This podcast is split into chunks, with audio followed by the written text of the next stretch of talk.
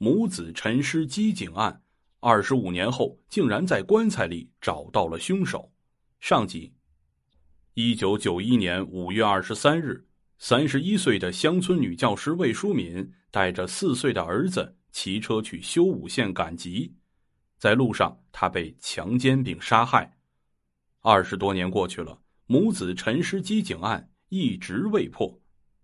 命案现场提取的一枚精斑。法医王卫华整整保存了二十五年，并根据 DNA 检验技术等现代刑侦科技的发展，锁定了二十五年前强奸杀人案的恶魔。令人遗憾的是，嫌疑人已经病亡十年了，办案人员不得不开棺验尸，真相终于大白。这就是我们今天要跟大家分享的大案——二十五年后的真相。让我们一起走进今天的大案实录。惊天惨案。五月，豫西北的小城修武，提及往事，三十三岁的曹冰冰忍不住面部抽搐。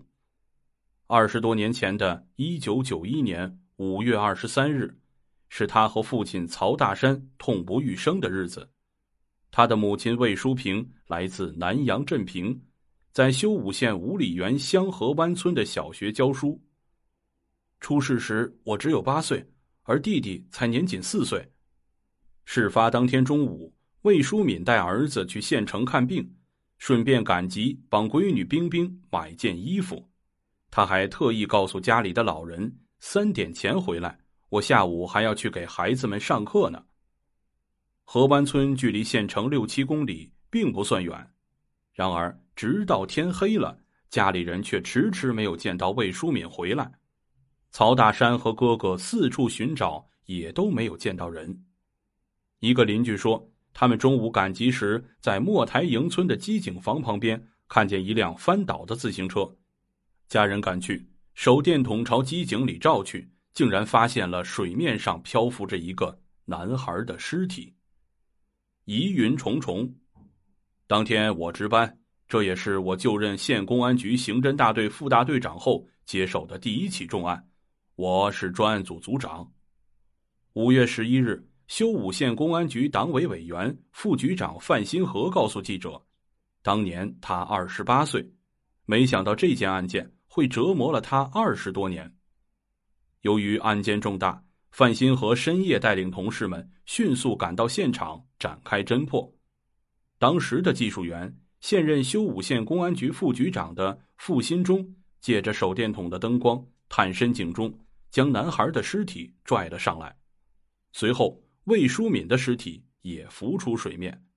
四岁大的男孩紧闭双眼，紧握双拳，头部出现严重的伤痕；而魏淑敏则全身赤裸，头部肿胀。经初步勘查，母子俩都是头部粉碎性骨折。经过尸检。法医王卫华在魏淑敏的体内提取到了精斑。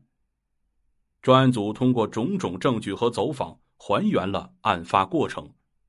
中午十二点多，凶手将魏从乡村公路上拖拽到机井房里，实施了强奸，而后杀害了他和孩子，并抛尸机井。